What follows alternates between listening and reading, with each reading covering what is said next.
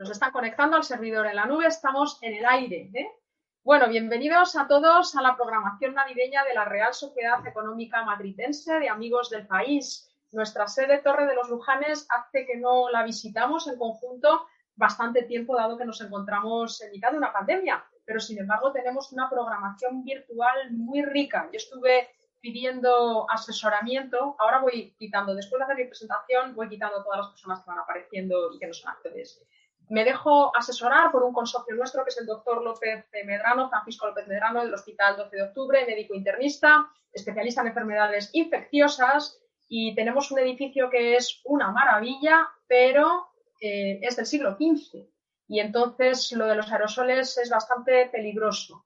Tenemos un espacio bastante limitado, habría que dejar un espacio de metro y medio entre cada silla y tener todas las ventanas abiertas, lo cual en octubre todavía, pero en enero no, y aún así eh, hay riesgo. Por lo tanto, hasta que la situación vaya mejorando, lo que vamos a hacer va a ser eh, tener programación virtual.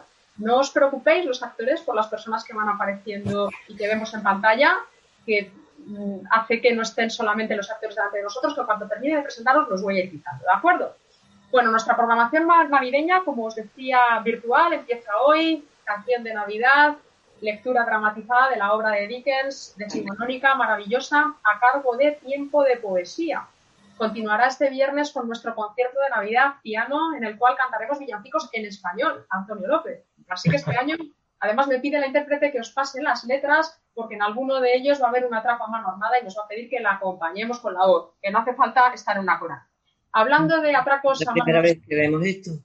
Eh, hablando, perdón, desactivo por ahí. hablando de atracos a mano armada, eh, tengo que contar el proceso entre bambalinas que hay detrás del acto de hoy. Y es que Tiempo de Poesía es un grupo entrañable con el que tengo una relación de amistad muy estrecha y tuvo la valentía de estar presente en el acto de lectura de literatura eh, realizada por escritoras que hicimos junto con la Biblioteca Nacional. Y nos, entusiasmó tanto vernos que yo no pude eh, más que plantearles que, que hiciesen una lectura dramatizada y tener teatro en estas características. Ellos eh, representaron Don Juan Tenorio y fue maravilloso. Nos han regalado un fragmento al principio de este encuentro y fue una maravilla. No daba tiempo a programar Don Juan Tenorio, pero yo les planteé con toda mi intención Canción de Navidad de eh, Charles Dickens y les digo con toda mi intención y al final de esta presentación les voy a decir porque ellos aceptaron encantados.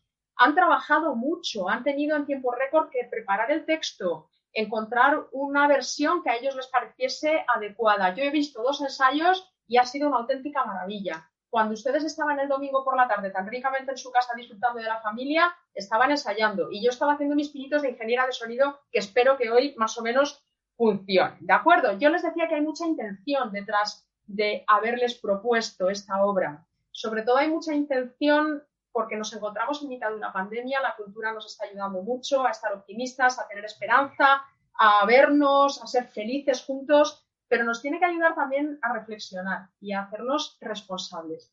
Piensen en el fantasma de las navidades futuras. A mí con gran diferencia era el fantasma que más miedo me daba. Imagínense que Scrooge, como esto es magia, y estamos en el teatro, que es mucha magia, con tiempo de poesía, imaginen que Scrooge nos lleva a todos de la mano y nos lleva con el fantasma de las navidades futuras.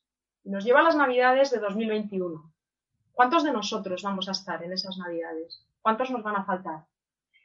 El fantasma de las navidades futuras, nuestras propias navidades futuras, dependen este año más que nunca de las navidades presentes. Por lo tanto, seamos responsables, cuidémonos, esto va a pasar, va a pasar con total seguridad y después de que esto pase, igual que sucedió en el siglo XX con la gripe española, ¿saben lo que viene? ¿Sabéis lo que viene? Los locos años 20, que esos yo no me los pierdo. Así que, una vez dicho esto, tengamos esperanza, seamos responsables, pensemos en las navidades futuras y que estemos todos y que seamos cada vez más. Y una vez dicho esto, paso a presentar al reparto uno a uno.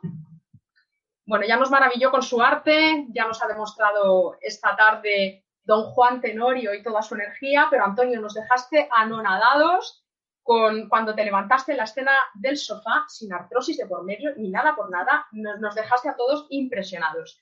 Como presentación y despedida y como el espíritu de las navidades presentes, que son muy importantes para las futuras, como les acabo de decir, Antonio López, un aplauso. Aunque no nos, aunque tengamos los micros silenciados, bueno, se lo damos con nuestro corazón. Bueno, nos hizo vibrar eh, con, su poesía, con la declamación de poesía maravillosa en los grupos de cultura desde casa cuando estábamos confinados. Y eso nos dio muchísima esperanza a los que esperábamos el momento de recibir los vídeos lunes, miércoles y viernes. Como narrador, Manuel Sanz. Buenas tardes. Bueno, una voz radiofónica que esperamos que el humo del tabaco no estropee. Maravillosa. En el papel de Scrooge, Luis García. Te aplaudimos con nuestro corazón, aplaudimos así los que, los que tenemos el vídeo abierto. Entrañable, en el papel de Marley, Rigoberto Pérez. Muchísimas gracias, amigo Rigoberto, por estar con nosotros. Bueno, el que siempre me parece una cara muy amigable, pero como de corresponsal de guerra en los ensayos con estos cascos que se pone Fred, sobrino de Scrooge, Víctor Gutiérrez. Bienvenido, amigo Víctor. Discreto y esperamos que no le falle la conexión, porque nos ha preocupado un momentito antes con, el retardo, pero ha funcionado perfectamente en el papel de Wolf Cratchit, empleado de Scrooge. Luis Solance, buenas tardes, bienvenido, muchas gracias, te aplaudimos así, muy bien. Bueno, voz y presencia maravillosa del espíritu de las navidades pasadas, que no es el más terrible. Consuelo Fernández Miranda, bienvenida, muchas gracias. Bueno, también han intervenido con distintos personajes, pues tenemos a Doña Inés, que no solamente la vamos a fichar como nuestra, una de nuestras actrices favoritas, sino que yo la voy a fichar para la dirección de la Madritense, porque se necesita una persona con sus dotes. Nieves Peláez, bienvenida. Muchísimas gracias y con distintos personajes. Antonio Ornedo, te ponen aquí eh, a trabajar con el pluriempleo, así que espero que te compensen de alguna forma. Bienvenido, muchas gracias. Y en la dirección de la obra, Nieves Peláez. Así que una vez dicho esto, me permitís un segundito para no interrumpir, que voy a quitarle el, el vídeo a las personas que se han ido incorporando para que solamente veamos a los actores en pantalla. Vamos a ver, aquí tenemos eh, de tener vídeo, ya tenemos a una persona fuera, nos falta Antonio nos falta Ángel. No, os toméis a mal que os quite el vídeo, es que si no, no vamos a ver a los actores, que es a los que Antonio Vaquero, Antonio, te vamos a. ¡Ay! No, te vamos a quitar el vídeo, de tener vídeo, bien. Y nos falta Ángel González Morales. A ver dónde tenemos aquí al amigo Ángel. Aquí está Ángel, te dejamos de ver, luego al final te activaremos de nuevo. ¿eh? A ver. A ver si me deja. Ángel, Ángel González Morales. Aquí está, de tener vídeo. Bien, pues una vez dicho esto, yo apago mi vídeo, desactivo mi audio y estamos deseando escuchar la presentación que nos va a hacer Antonio López. Antonio, te cedo la palabra. Adelante. Estimados amigos, buenas tardes. Hoy gracias a la gentileza de doña Fátima de la Fuente, compartimos con todos ustedes estos momentos próximos a la Navidad. Lo hacemos con el sentimiento dulce que debe de acompañar a este tiempo. Permítasenos hacer más grande esta dulzura al compartirla con el recuerdo a nuestro querido poeta y amigo Esteban Díaz Romero, en esta la primera intervención pública del grupo Tiento de Poesía desde que nos dejó. Muchas gracias.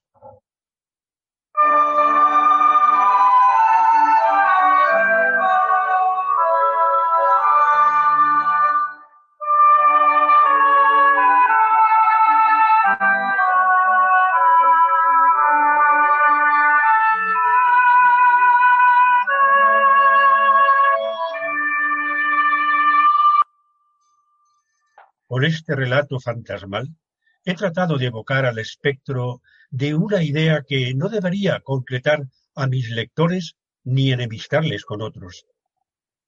Con estas fiestas o conmigo, y confío que frecuentemente gratamente sus hogares, y que nadie sienta el deseo de conjurarlo. Que siempre suene en vuestro corazón esta canción de Navidad que ahora comienza. Su leal amigo y servidor, Charles Dickens, en diciembre de 1843.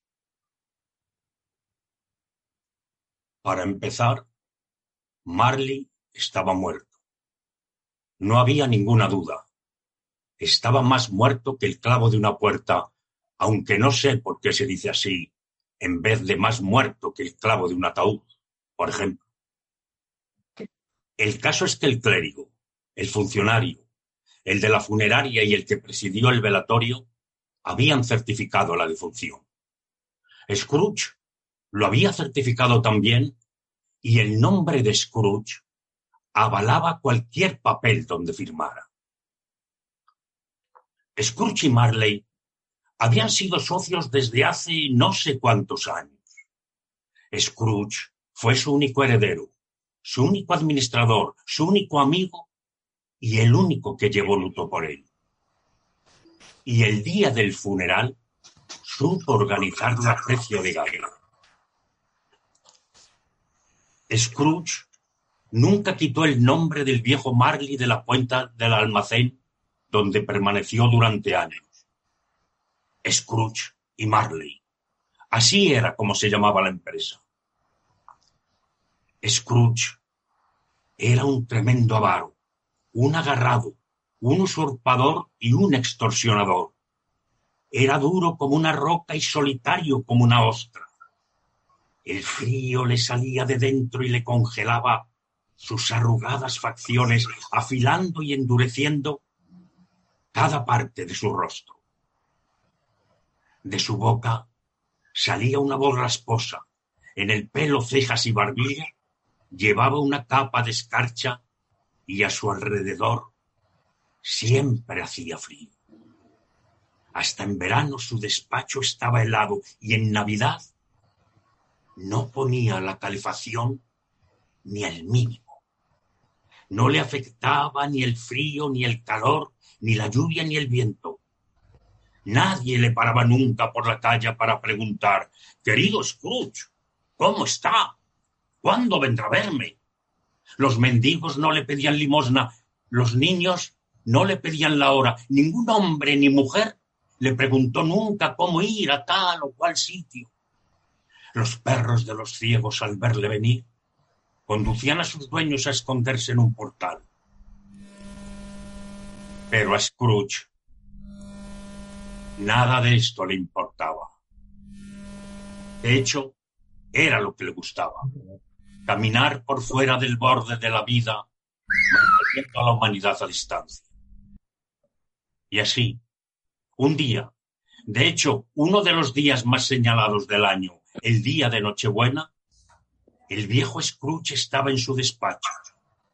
Era un día frío, gris y nebuloso. La gente andaba por la calle contra el viento helado. Habían dado las tres pero ya era de noche cuando... ¡Feliz Navidad, tío! ¡Que Dios te bendiga! ¡Bah! ¡Tonterías! La Navidad una tontería, tío. No lo dirás en serio. Claro que hablo en serio. ¡Feliz Navidad! ¿Qué motivos tienes tú para ser feliz con lo pobre que eres? ¿Y qué motivos tienes tú para estar enfadado y triste con lo rico que eres? Eh, tonterías. Ah, no te pongas así, tío. ¿Y cómo quieres que me ponga viendo en este mundo de idiotas? Feliz Navidad, dicen. Al diablo con la feliz Navidad.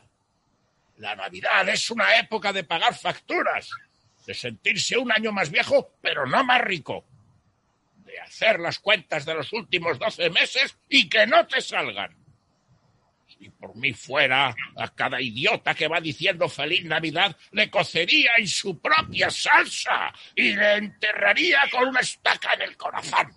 ¡Tío! ¡El sobrino! Tú celebra la Navidad como quieras. Y déjame que yo la celebre como quiera. Pero si tú no la celebras. Entonces, déjame que no la celebre.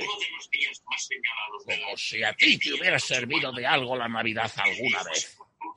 Puede que yo no haya sabido aprovechar bien algunas cosas, entre ellas la Navidad, pero sí he pensado siempre que cuando llega la Navidad, aparte de su nombre y origen sagrados, es una época de amistad, de hacer las paces, de caridad, de amabilidad. El único momento del calendario en que hombres y mujeres abren su corazón libremente y ven a los que están en situación más desfavorable, no como criaturas extrañas, sino como sus iguales, compañeros de viaje hacia el cementerio. Y por eso, querido tío, aunque nunca me haya traído nada concreto, creo que la Navidad me ha hecho y me seguirá haciendo bien. Y por eso digo que Dios bendiga la Navidad. ¿Eh? ¿Quién aplaude? Es Bob, mi secretario. Como vuelva a oírte aplaudir, celebrarás la Navidad perdiendo tu empleo. Sobrino, eres un orador convincente. Deberías estar en el Parlamento. Venga, tío, no te enfades. Ven a cenar con nosotros mañana. Eh, bien, lo haré. ¿Ah, ¿Lo harás? Sí, cuando las vacas vuelen. Ay, Pero ¿por qué eres así? ¿Y por qué? Eh, ¿Tú por qué te casaste? Porque me enamoré. Ah, porque te enamoraste. Buenas tardes. Y cierra la puerta al salir. Pero si no te estoy pidiendo nada. Solo que seamos amigos. Buenas tardes, he dicho. Ay, siento con todo mi corazón que estés tan enfadado. Yo lo he intentado por ser Navidad y mantendré ese espíritu hasta el final. Así es que, ¡Feliz Navidad, tío! Eh, buenas tardes. ¡Y feliz Año Nuevo! Buenas tardes. A pesar de todo, el sobrino salió del cuarto sin una palabra de enfado. Se detuvo para felicitar al secretario, quien frío como estaba, fue más afable que Scrooge y devolvió cordialmente el saludo. Feliz Navidad. Otro que tal baila. Mi secretario, eh, con 15 chelines semanales, esposa y familia, hablando de felices Pascuas. Es para meterse en un manicomio. Aquel lunático, al acompañar al sobrino de Scrooge hasta la puerta, dejó entrar a, otras dos personas. Eran unos caballeros corpulentos de agradable presencia y ahora estaban de pie, sin sombrero, en el despacho de Scrooge. Llevaban en la mano libros y papeles y le saludaron con una inclinación de cabeza. ¿Es aquí Scrooge y Marley? ¿Es usted el señor Scrooge o el señor Marley? El señor Marley lleva muerto siete años. Justo hace siete años, esta misma noche. No dudamos de que su generosidad seguirá bien representada a través de usted y su socio. En estas fiestas tan señaladas, señor Scrooge, suele ser deseable realizar una pequeña aportación para los pobres y marginados, que son los que más sufren ahora. Miles de ellos sufren carencias elementales y cientos de miles carecen del confort más básico. ¿Acaso no hay cárceles? Hay muchas cárceles, sí. ¿Y, y los asilos del sindicato ah, siguen funcionando? Siguen funcionando, sí. Aunque me gustaría poder decir que no. Ah, ¿y la ley de vagos y maleantes sigue en vigor? En pleno funcionamiento. Ah, porque me daba la impresión, por lo que decían, que ya nada de eso funcionaba. Pero me alegra saber que sí. Pero tenemos la impresión de que no alcanzan a proporcionar al pueblo el suficiente beneficio físico y espiritual. Y por eso, unos cuantos estamos juntando un fondo común para comprar carne y leche para los pobres. También medios para que se protejan del frío. Lo hacemos ahora porque ahora es cuando las necesidades acucian más. ¿Con cuánto dinero quiere usted contribuir? ¿Eh? Con nada. ¿Prefiere que sea una contribución anónima? Prefiero que me dejen en paz. Yo no soy feliz en Navidad y no puedo hacer feliz a gente ociosa. Contribuyo a mantener las instituciones que he dicho antes, que no son baratas. Y los que están mal deberían ir allí. Muchos no pueden ir y muchos preferirían morir. Oh, pues que se mueran. Así contribuirían a controlar la superpoblación. En cualquier caso, eso es algo que a mí no me incumbe. Y es bastante complicado llevar el negocio propio de uno, como para interferir en el de los demás. El mío, a mí, me ocupa todo el tiempo. Así que, buenas tardes, señores.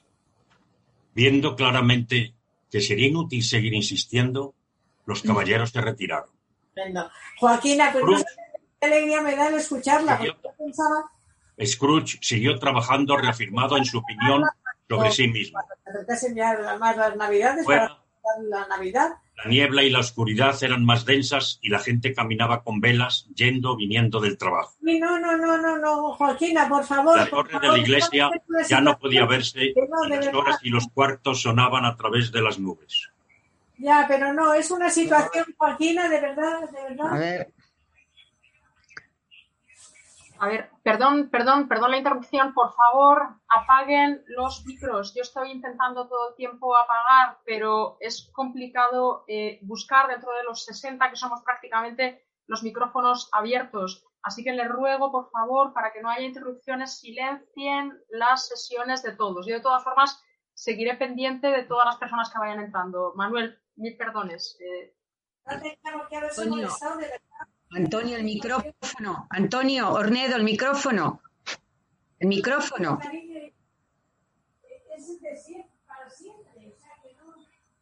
Ya. Viendo claramente que sería inútil seguir insistiendo, los caballeros se retiraron. Scrooge siguió trabajando reafirmado en su opinión sobre sí mismo. Fuera, la niebla y la oscuridad eran más densas y la gente caminaba con velas, yendo o viniendo del trabajo. La torre de la iglesia ya no podía verse y las horas y los cuartos sonaban a través de las nubes. El frío era inmenso. En las tiendas, las ramas de acebo con sus frutos rojos brillaban en las ventanas. El alcalde en su mansión daba orden a sus cincuenta cocineros y mayordomos y el sastrecillo, que había sido multado el día anterior por estar borracho en la calle, iba dando tragos a su petaca mientras su mujer y su hijo se dirigían a comprar carne. Vicente no está, pero en estos días lo llamamos para que... que- A ver, así no se puede, ¿eh? Así no podemos seguir. Así no podemos seguir. Hay, hay alguien que tiene el audio. No podemos seguir así. Hay una persona que llama a un tal Vicente que tiene que, que quitar el, el audio. Yo estoy intentando, pero. Está hablando por teléfono, además, esa Sí, persona. no sé, no sé, no sé. Yo estoy intentando ver quién es eh, la persona a la que voy. Voy a tratar de silenciar a todos. Voy a silenciar a sí. todos. es lo mejor. Actores, abrís vuestros micros, ¿de acuerdo? Muy bien.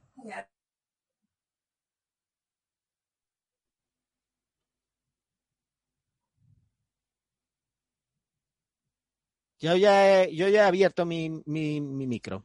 yo también. Y yo, Todos. Manuel, Manuel Sanz, ya. exactamente. Seguiré pendiente de los que se vayan incorporando. Desactivo mi, mi, mi audio. Continúa, Manuel. Monta alguna frase.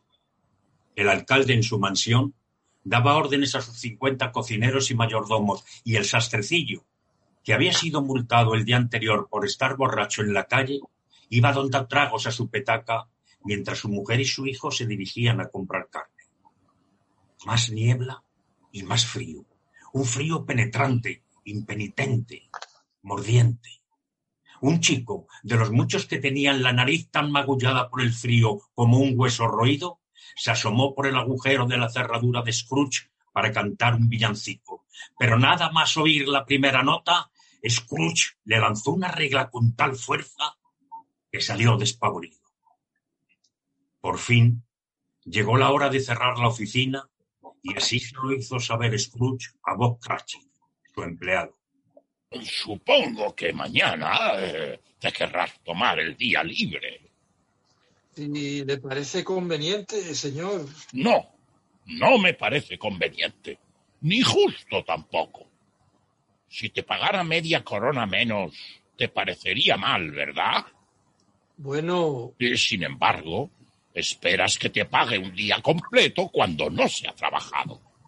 pero e- es solo una vez al año, señor. Menuda excusa para robar dinero a un hombre honesto cada 25 de diciembre. Como asumo que te vas a tomar el día entero, ya puedes llegar aquí lo más temprano posible. Sí, sí, señor, sí. Feliz Navidad. El secretario se fue a su casa en Camden Town para pasar la Nochebuena con su familia y Scrooge se fue a un restaurante vacío para cenar a solas. Leyó la prensa y pasó el resto de la noche repasando su contabilidad hasta que llegó la hora de marcharse a casa. Vivía en un cuarto que había sido de Marley, su difunto socio. Era un viejo y decrépito edificio al final de una calle donde no había más vecinos. La nieva y la escarcha cubrían la negra verja del edificio y en la puerta había una aldaba muy grande. Scrooge había visto esa aldaba mil y una veces desde que vivía allí y además, en siete años, no había vuelto a pensar ni una sola vez en Marley desde el día en que su socio murió. Por eso, que alguien me explique, si puede, cómo pudo ser que Scrooge, al ir a abrir la puerta, viera en la aldaba no la aldaba, sino la cara de Marley. No parecía enfadado, tenía el pelo revuelto y los ojos muy abiertos. La visión era horrible, no por la expresión de la cara en sí, sino por algo más allá. La sangre de Scrooge se alteró de una manera que no se había alterado desde que era niño, y de repente la aldaba volvía a ser una aldaba otra vez. Scrooge metió la llave en la cerradura. Entró en la casa y encendió el candil. Dentro se quedó inmóvil como si esperara ver el fantasma de Marley tras la puerta. Pero no había nada ni nadie. Solo los tornillos y tuercas que sujetaban la aldaba al otro lado. Al cerrar la puerta, ésta resonó por toda la casa y el eco se escuchó en cada habitación y en cada barril de vino del sótano. Pero a Scrooge no le asustaba el eco. Echó el cerrojo a la puerta, cruzó el pasillo y subió por las escaleras. Era una escalera tan ancha que podría subir por ella un carro de caballos cómodamente, y a lo mejor, por pensar en ello, Scrooge creyó ver entre las sombras un coche funerario pasando por delante de él. No le dio ninguna importancia y siguió subiendo. No quería encender la luz, estar a oscuras. Salía más barato. Revisó las habitaciones de arriba en penumbra, iluminado solo por la luz de la vela. No había nadie bajo la cama ni en los armarios. En su cuarto todo estaba en su sitio. Los cazos, la cuchara, la palandana, los zapatos, el atizador de la chimenea. Su pijama estaba colgado en la pared. Satisfecho, cerró la puerta de su habitación y echó la llave por dentro con dos vueltas, cosa que no solía hacer. Se puso el pijama y el gorro de dormir y se sentó junto al fuego para comerse un plato de gachas. Era un fuego muy débil y tenía que acercarse mucho para sentir una brizna de calor. En el friso de la vieja chimenea había baldosas con imágenes de las escrituras. Abel y Caín, la hija del faraón, la reina de Saba, ángeles mensajeros, Abraham, Baltasar, los apóstoles. Y de repente, la cara de Marley, siete años muerto, apareció de golpe invadiéndolo todo. En cada baldosa se reflejaba el rostro de Marley. ¡Ah! ¡Tonterías! dijo Scrooge, y dio una vuelta por la habitación. Después se sentó y su mirada fue a reposar en una campanilla que en tiempo servía para llamar a alguien en otra habitación. Atónito, Scrooge vio cómo la campanilla empezaba a moverse, tan lenta al principio que apenas sonaba. Pero entonces empezó a sonar más y más, y también sonaron otras campanas por toda la casa. De golpe, el ruido cesó. Entonces se oyó otro ruido en la parte de abajo, como si alguien estuviera arrastrando una cadena. por los barriles de vino del sótano. La puerta del sótano se abrió con un golpe y Scrooge escuchó cómo el ruido de las cadenas subía por la escalera en dirección a la puerta de su cuarto. Hmm. Tonterías. No me creo nada. Sin embargo, la cara le cambió completamente cuando de golpe el fantasma de Marley atravesó la puerta y entró en la habitación. Era inconfundible. Su coleta, su chaleco, sus calzas. Llevaba una venda sujetando su mandíbula a la cabeza y una cadena sujeta a la cintura. Era larga y le colgaba como una cola. Estaba hecha de cajas de dinero, llaves, candados, escrituras y monederos de acero. Su cuerpo era transparente y Scrooge podía ver a través de él los botones de atrás de su levito. Venga, vale. ¿Qué quieres? Muchas cosas. ¿Y, y quién eres? Mejor pregúntame quién era. ¿Quién eras? Pues para ser un fantasma eres bastante peculiar. En vida fui tu socio, Jacob Marley. Ah, ¿Te puedes sentar? Sí, Eh, pues siéntate. gracias. No me crees, ¿verdad? No, ¿Acaso no te fías de tus sentidos? ¿Qué más pruebas quieres de mi existencia? pues eh, los sentidos son muy frágiles. Un leve malestar estomacal puede trastocarlos. Puede que tú no seas más que un trozo de carne, un poco de mostaza y queso, o una patata poco hecha. Mm. Nunca se te dio bien hacer chistes. Creo que lo que te pasa es que tienes miedo. ¡Tonterías! El fantasma se quitó la venda de la cabeza y la mandíbula inferior se descolgó hasta la altura de su pecho, lo que hizo a Scrooge arrodillarse y juntar las manos implorando. ¡Oh, oh! ¡Piedad! ¡Piedad! ¡Piedad, horrenda aparición! Eh, ¿Por qué me tormentas? Hombre materialista, ¿crees en mí o no? Eh, sí, sí, sí, sí, sí. Sí, no, no tengo más remedio. Eh, Pero, ¿por qué vienen los espíritus a la tierra? ¿Y, y por qué a mí? El espíritu que habita en todas las personas está obligado a caminar junto a sus congéneres y si no lo hace en vida, será condenado a hacerlo después de la muerte. Quedará sentenciado a recorrer el mundo y contemplar aquello de lo que ya no forma parte, pero que podría haber aprovechado en vida para ser feliz. El fantasma volvió a gemir y movió las manos agitando las cadenas. Estás encadenado. ¿Por qué? Arrastro la cadena que me forjé en vida.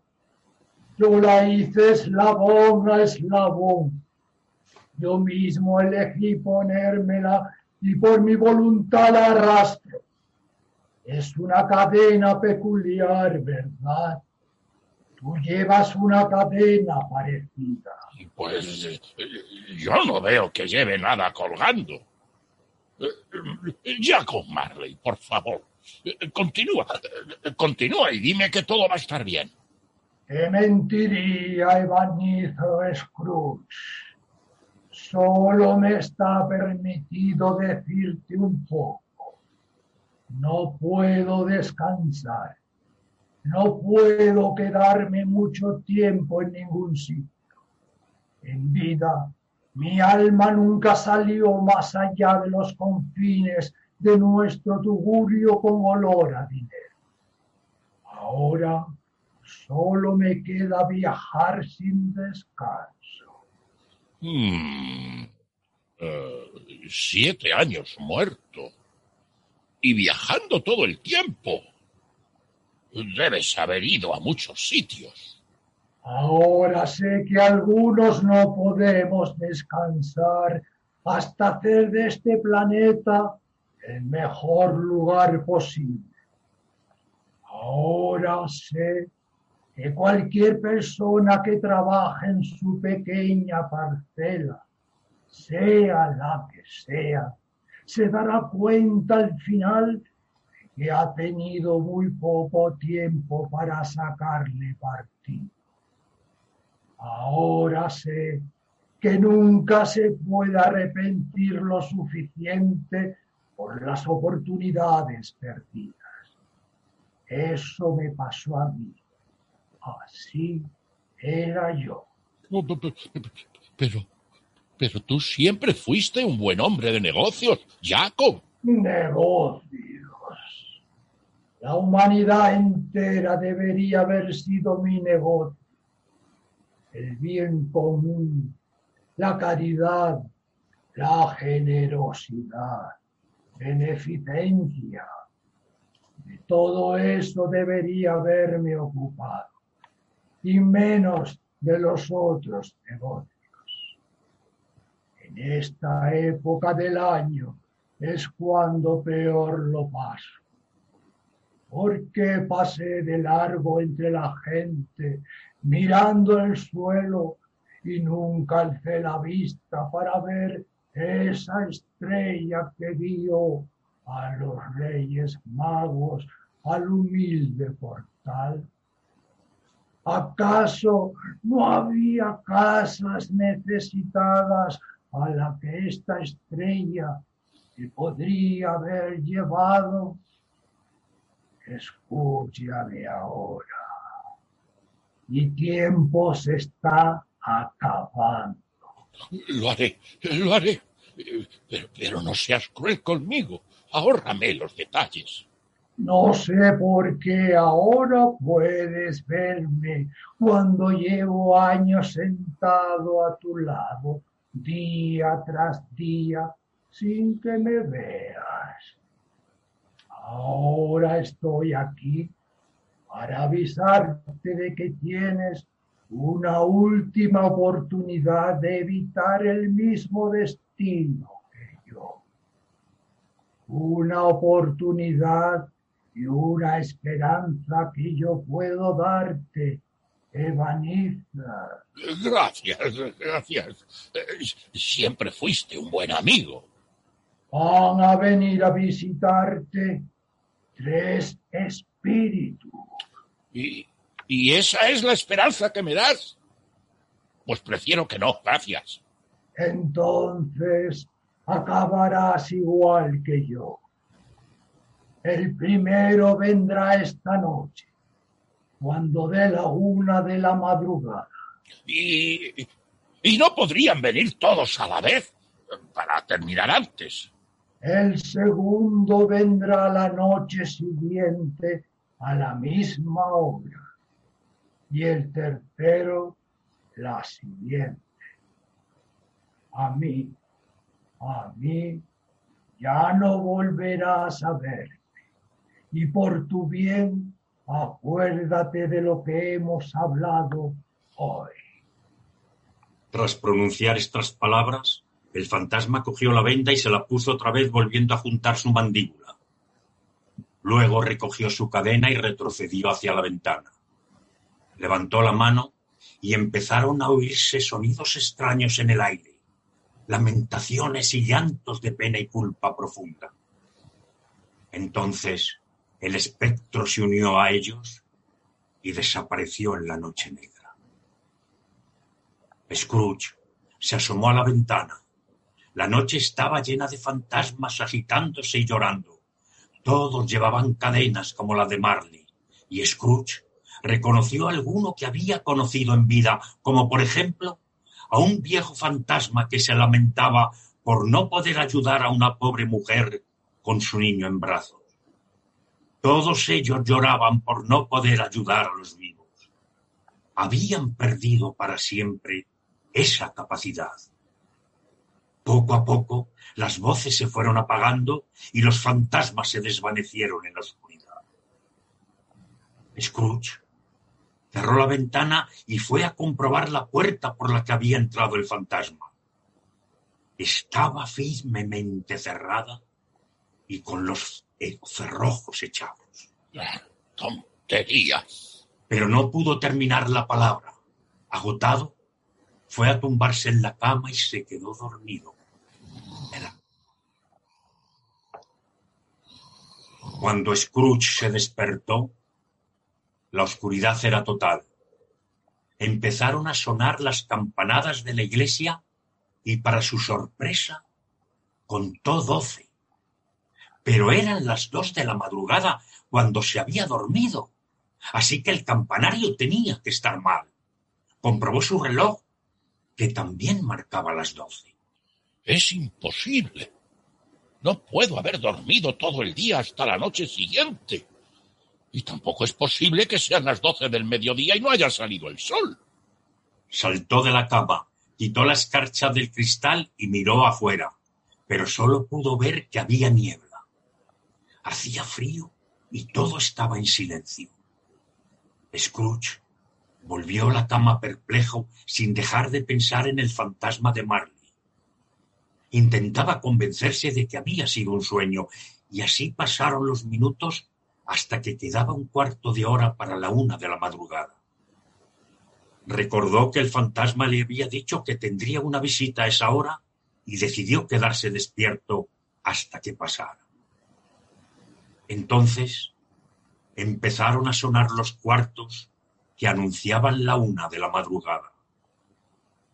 Din, din, din,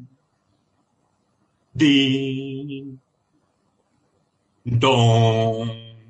La una en punto y no ha pasado nada. Pero entonces una luz inundó la habitación y las cortinas de su cama se abrieron movidas por unas manos. Scrooge se encontró cara a cara con el visitante de otro mundo, tan cerca como yo estoy de ti ahora.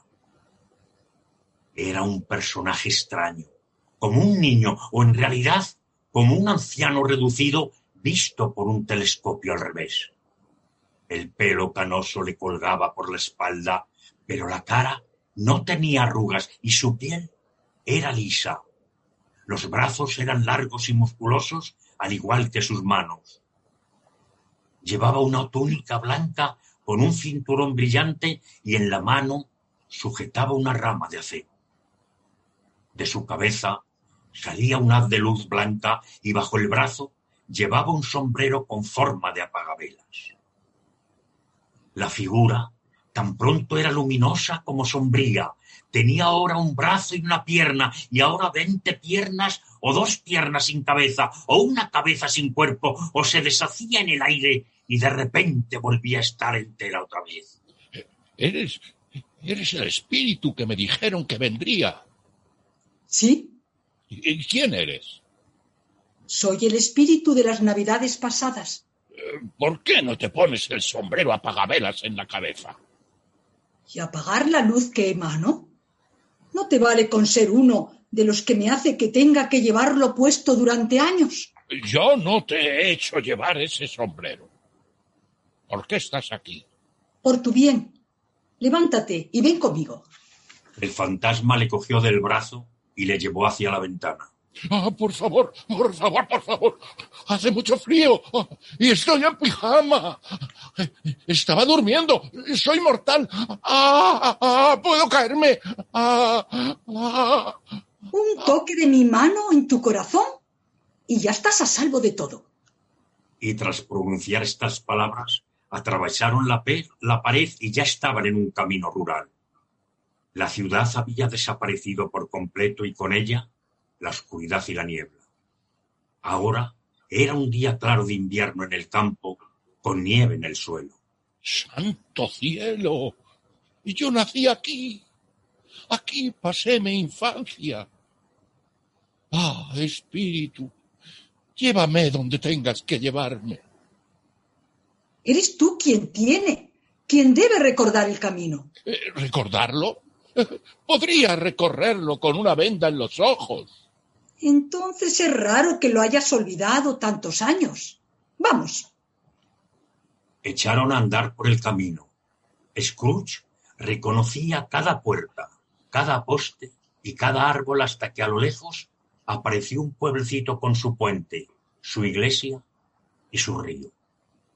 Hacia ellos venían niños a caballo y otros que iban en carros y carretas. Todos se reían y el aire estaba impregnado de una música feliz. Todo esto no son más que sombras, que ya no existen. Ni siquiera nos ven. Los jinetes pasaron por su lado y a Scrooge le poseyó una gran alegría. Los ojos se le iluminaron y el corazón se le aceleró. ¿Cómo se emocionó cuando les oyó decir ¡Feliz Navidad! Pero, ¿qué era la Navidad para Scrooge? Al demonio con la Navidad. Nunca le había traído nada bueno. En la escuela todavía queda un niño al que han dejado atrás todos sus amigos. Ya lo sé. Dejaron la carretera principal para continuar por un sendero y enseguida llegaron a una mansión de ladrillo deslucido con una cúpula en el tejado coronada por una veleta de gallo y una campana. En el corral cacareaban las aves. El interior de la casa no había conservado su antiguo esplendor. Al entrar, vieron las puertas de numerosas habitaciones frías y destartaladas. Había algo en el aire que se asociaba a madrugar demasiado y comer muy poco. El fantasma y Scrooge llegaron a la parte trasera de la casa. Allí había un cuarto con bancos y pupitres. En uno de ellos, un muchacho solitario leía cerca de un fuego exiguo. A Scrooge se le saltaron las lágrimas al verse a sí mismo tal y como había sido. Se oía a los ratones correteando, un goteo de la fuente del patio, un susurro entre las ramas sin hojas de un álamo desesperado, el inútil balanceo de una puerta de despensa vacía, el chisporroteo del fuego. Todos esos sonidos llegaron al corazón de Scrooge y dieron rienda suelta a sus lágrimas. De pronto apareció tras la ventana un hombre maravillosamente real y visible, exóticamente ataviado, con un hacha en su cinturón y llevando de la brida un asno cargado de leña. Es, es Ali Baba. Sí, sí, sí, lo sé. Una Navidad, cuando ese niño se quedó aquí solo, apareció por primera vez, igual que ahora. Y Hansel y Gretel, y la princesa, el sultán, el genio. ahí está el loro, el loro de Robinson Crusoe, y, y ahí está Viernes. Ah, pobre chico. Ojalá pudiera, pero ya es demasiado tarde. ¿Qué pasa? Eh, Nada, nada. Ha- Había un niño cantando villancicos en mi puerta anoche. Me gustaría haberle dado algo. Eso es todo. Vayamos a ver otras navidades. La habitación se hizo más oscura. Las paredes se encogieron, las ventanas se quebraron, cayeron trozos del techo y el niño, que era Scrooge, seguía allí mientras los demás niños se habían ido a celebrar la Navidad. La puerta se abrió y entró una niña pequeña que se acercó a él, le abrazó y le dio un beso. ¡Mua! Querido hermanito, he venido por ti para que vengas a casa. ¿A casa? Sí, para siempre. ¿Y papá? Padre es más amable que antes y se está como en el cielo. Un día le vi tan bien que sin miedo le pregunté si ya podías volver. ¿Y dijo que sí? Me ha mandado que venga por ti. Ha llegado la hora de que seas un hombre y que no vuelvas nunca aquí. Pero antes vamos a pasar juntos la mejor Navidad del mundo. El fantasma y Scrooge vieron cómo el niño recogía todas sus cosas en un baúl y se marchaba con su hermana. Una niña exquisita con un enorme corazón. No seré yo quien lo niegue. Murió siendo ya toda una mujer y creo que tuvo hijos. Uno. En efecto, tu sobrino. Sí.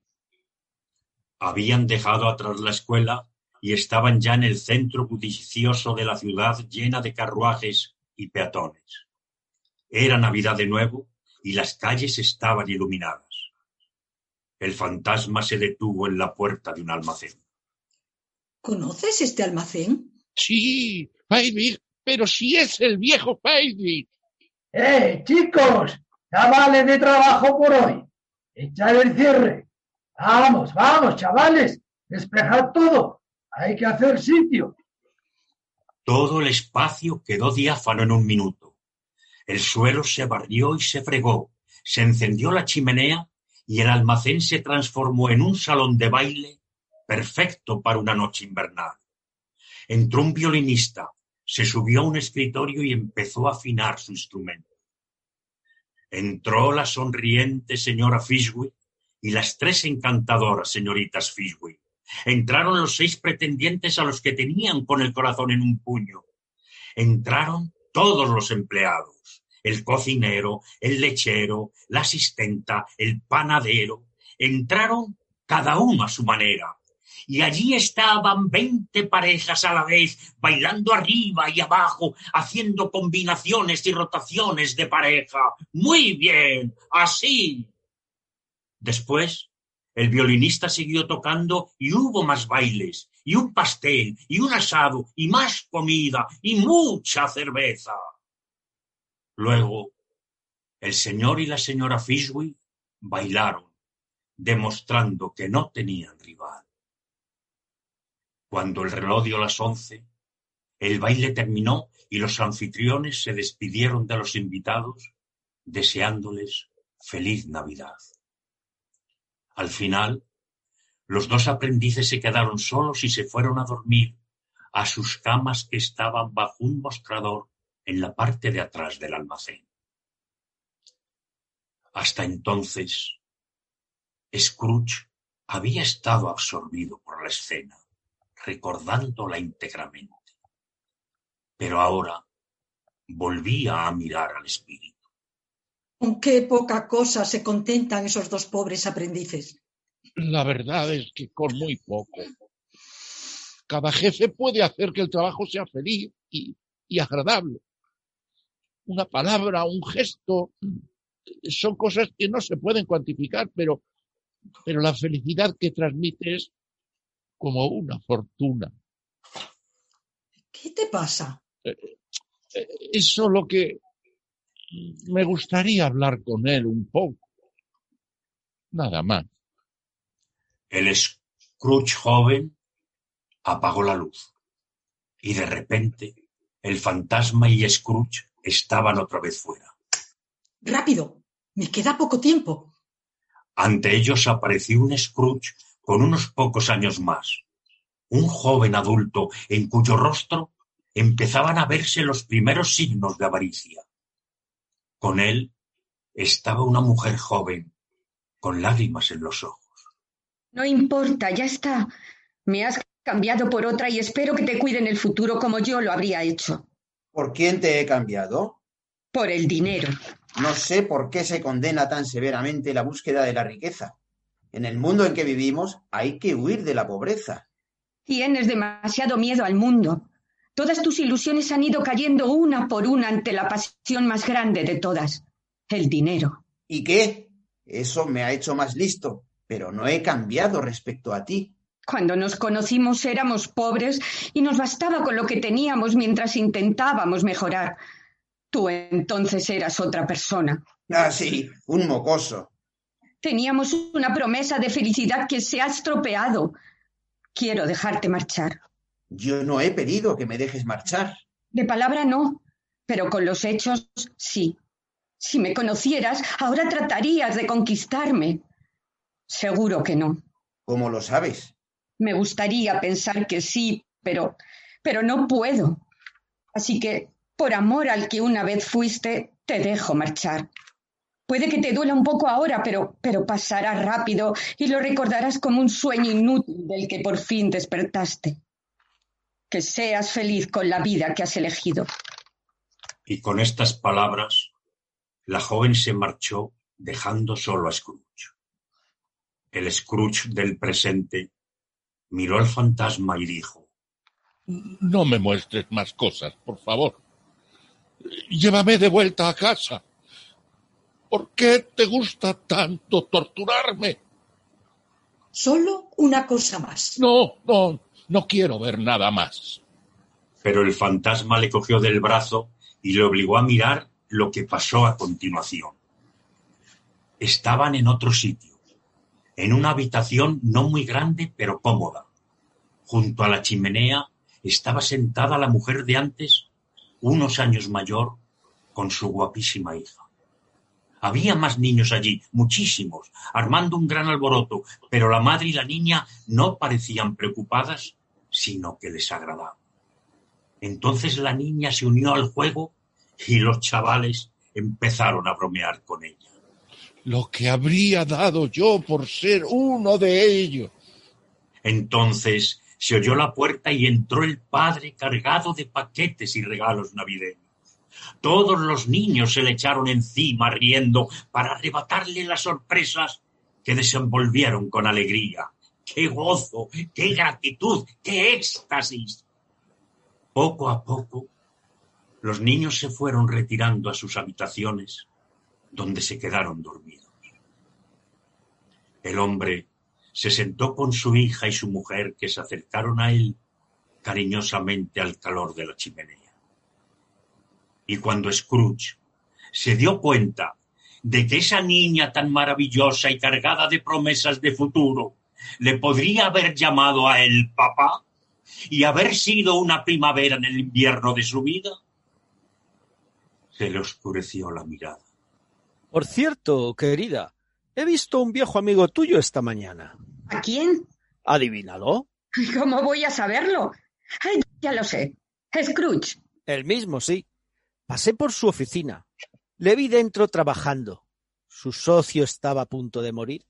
Y él estaba ahí a solas, totalmente solo en el mundo. Imagino. Espíritu, espíritu, espíritu, sácame de aquí. Te dije que estas eran sombras de cosas que ya han sido. No me culpes a mí. Sácame de aquí. No puedo soportarlo. Llévame a casa. No quiero ver más. Scrooge cogió el apagavelas del fantasma y se lo puso en la cabeza sujetándolo con fuerza. El fantasma entero quedó cubierto, pero su luz salía por debajo. A Scrooge le invadió un sueño irresistible, sujetó el apagavelas un instante más y apenas pudo llegar a la cama antes de caer totalmente dormido.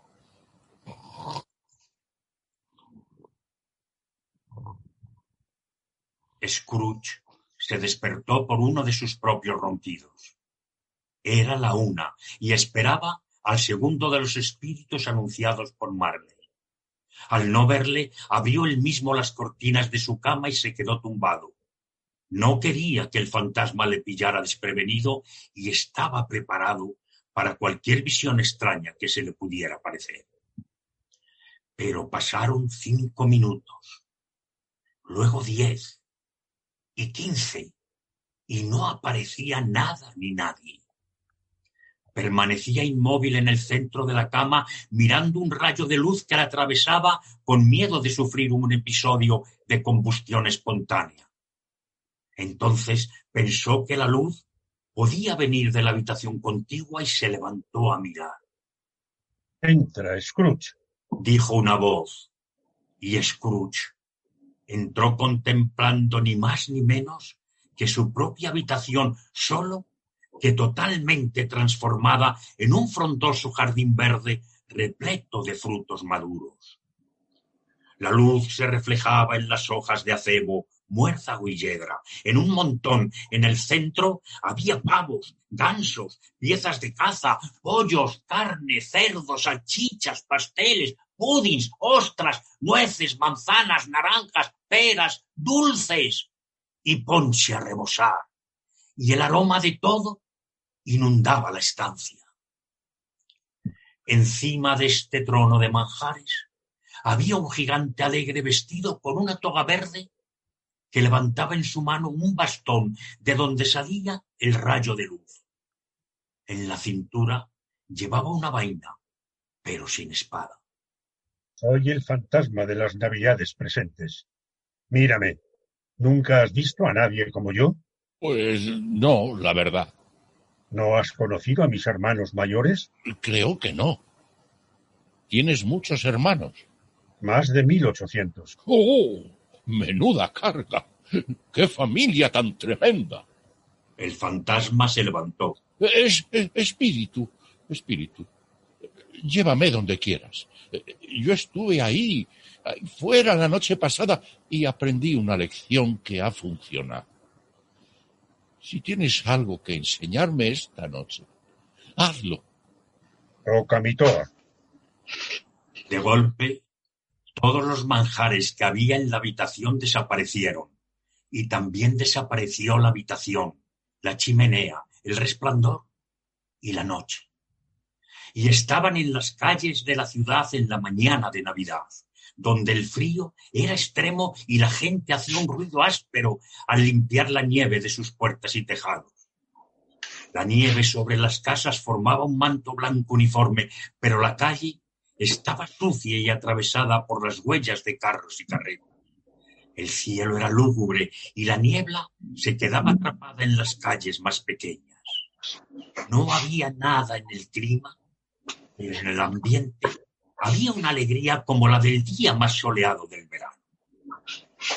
Los que quitaban la nieve se llamaban los unos a los otros o se reían al lanzarse bolas de nieve. Las fruterías todavía estaban abiertas y radiantes y el género parecía sonreír con opulencia a las mujeres que pasaban por la calle. La tienda de ultramarinos estaba a punto de cerrar y en su interior los clientes iban y venían ajetreadamente haciendo las últimas compras mientras el tendero les atendía con una sonrisa. Pero pronto empezaron a sonar las campanas de la iglesia convocando a la buena gente de la ciudad, y todos se congregaron allí con sus mejores galas. Montones de personas salieron por todas partes llevando su cena para asar en las panaderías. Scrooge vio cómo el espíritu espolvoreaba incienso sobre la comida que transportaban los viandantes. Cuando alguno de estos discutía con otro por algo, el espíritu les echaba unas gotas y recuperaban su buen humor, porque según ellos mismos decían, era triste discutir el día de Navidad. Y lo era. Vaya si lo era. ¿Qué sabor estás espolvoreando? El mío. Y, y lo pones en todas las cenas de hoy. En todas, sobre todo en las más humildes. ¿Por qué? Porque son las que más lo necesitan. Y quizá por su generosidad y simpatía hacia los más desfavorecidos. El espíritu llevó a Scrooge a las afueras de la ciudad, a la casa de su secretario Bob Cratchit, y espolvoreó la puerta con su bastón. Allí, la señora Cratchit y sus cuatro hijos preparaban su humilde cena de Navidad esperando la llegada de Bob Cratchit, que finalmente apareció trayendo en hombros a su hijo tullido, el pequeño Tim, con muletas y las piernas sujetas en armazones de hierro. Por fin se puso la mesa y todos juntos disfrutaron del pavo con patatas. Feliz Navidad a todos, queridos. Que Dios nos bendiga. Que Dios nos bendiga a todos. Dijo el pequeño Tim, y su padre le cogió de la mano como si tuviera miedo de perderle. Espíritu, espíritu, dime, dime si el pequeño Tim vivirá o, o no. Veo una silla vacía y unas muletas sin dueño. No, oh, no, no, no, no, no, espíritu. Dime que se salvará. Sí ayudarán a controlar la sobrepoblación. No, no, no. Scrooge hundió su cabeza al oír al espíritu citar sus propias palabras y se sintió abrumado por el arrepentimiento y la pena. Controlar la sobrepoblación. ¿Quién eres tú para decidir quién debe vivir y quién debe morir? Puede que a ojos del cielo tu vida valga menos que la de millones de niños como este. No, no, no, no, por favor. Por favor, no. No. Scrooge se encogió ante la reprobación del fantasma y tembloroso hincó la mirada en el suelo, pero la levantó rápidamente al escuchar su nombre. Brindo por el señor Scrooge. ¿Por Scrooge? Si estuviera aquí, le diría cuatro cosas bien dichas. Querida, los niños. Es un ser odioso, tacaño, insensible. Tú lo sabes mejor que nadie. Querida, es Navidad. De acuerdo, brindaré por él porque es Navidad y porque tú me lo pides. Que sea muy feliz y viva mucho tiempo. Scrooge y el espíritu se marcharon, dejando a la familia charlando y cantando, pobres, pero felices y agradecidos. Estaba cayendo la noche y nevaba copiosamente. Scrooge y el fantasma recorrían las calles viendo por las ventanas el fuego acogedor de los hogares, cenas preparándose, niños correteando, invitados reuniéndose. El fantasma flotaba por encima de todos ellos, repartiendo generosidad con su mano abierta. Hasta el farolero, que se disponía a pasar la noche a solas, soltó una risotada cuando el espíritu pasó por encima de él. Y sin cruzar una palabra más, Scrooge y el fantasma estaban en medio de un páramo desolado, salpicado por unas enormes masas de roca como si fuera un cementerio de gigantes. Al oeste, el sol poniente arrojaba una luz roja que acentuaba la desolación hasta dejar paso a la densa noche. ¿Qué, qué lugar es este? Aquí es donde viven los mineros y trabajan en las entrañas de la tierra. Ellos me conocen, verás. Entraron en una cabaña donde una familia compuesta de varias generaciones estaba alegremente reunida en torno a la chimenea. El más mayor cantaba un villancico y de vez en cuando los demás le acompañaban. Ahora agárrate a mi túnica. Scrooge se agarró a la túnica del fantasma y se fueron sobrevolando el páramo en dirección al mar. Horrorizado, Scrooge vio cómo dejaban atrás y muy abajo las últimas rocas de la costa y el rugido del mar ensordeció sus oídos. A una legua de la costa se alzaba entre las olas y las algas un arrecife sobre el cual había un faro solitario. El fantasma pasó de largo, sobrevolando el mar negro y furioso, alejándose cada vez más hasta divisar un barco. Descendieron sobre la cubierta y se acercaron al timonel, al vigía y los oficiales de guardia, que eran figuras fantasmales, cada una en su puesto. Pero aún así, todos tarareaban un villancico o pensaban en la Navidad o echaban de menos a los que les habían acompañado en otras Navidades, ahora lejanas. Y toda la tripulación a bordo tenía una palabra amable para los demás compañeros en ese día. El barco avanzaba frente al viento feroz a través de la oscuridad y sobre un abismo desconocido tan profundo y secreto como la muerte. Por eso fue una sorpresa para Scrooge escuchar una sonora carcajada. La sorpresa todavía fue mayor al reconocer que era la risa de su sobrino y encontrarse en una habitación luminosa y resplandeciente junto al fantasma sonriendo a su lado y mirando al sobrino con aprobadora afabilidad. y dice que la Navidad es una tontería. Decir eso sí que es una tontería. Aunque mi tío es un tipo desagradable, en el fondo es bastante cómico. Eh, de todas formas, no tengo nada que decir en su contra. Él mismo pagará por su forma de ser. Y dices que tiene mucho dinero, ¿no? Eh, sí, pero su riqueza no le sirve de nada. No lo usa para nada bueno. Ni él vive mejor por tener dinero, ni tampoco puede disfrutar de pensar que lo va a compartir con nosotros. Yo no puedo con él. Ah, yo sí, porque me da pena. No podría enfadarme con él aunque lo intentara. Solo él sufre por sus manías. Se le pone en la cabeza que no viene a cenar con nosotros y ya está. Bah, igual tampoco se pierde tanto. Yo creo que sí. Se pierde una buena cena. Eh, yo lo he intentado año tras año por lástima. Y él seguirá renegando de la Navidad hasta que se muera. Eh, yo me empeño en ir a felicitarle de buen humor, aunque solo sea para que le dé el aguinaldo a su secretario, cosa que creo que ayer conseguí. Pusieron música. Eran muy aficionados y la sobrina de Scrooge tocaba muy bien el arpa y, entre otras piezas, tocó una ligera tonada. Esa música, esa música me recuerda, me recuerda a una música que solía escuchar mi hermanita. Entonces, todas las cosas que el fantasma le había enseñado vinieron a la cabeza de Scrooge y le hicieron ablandarse. Y pensó que si hubiera escuchado esa música más veces, años, años atrás, podría haber cultivado con sus propias manos las bondades de la vida para obtener su propia felicidad.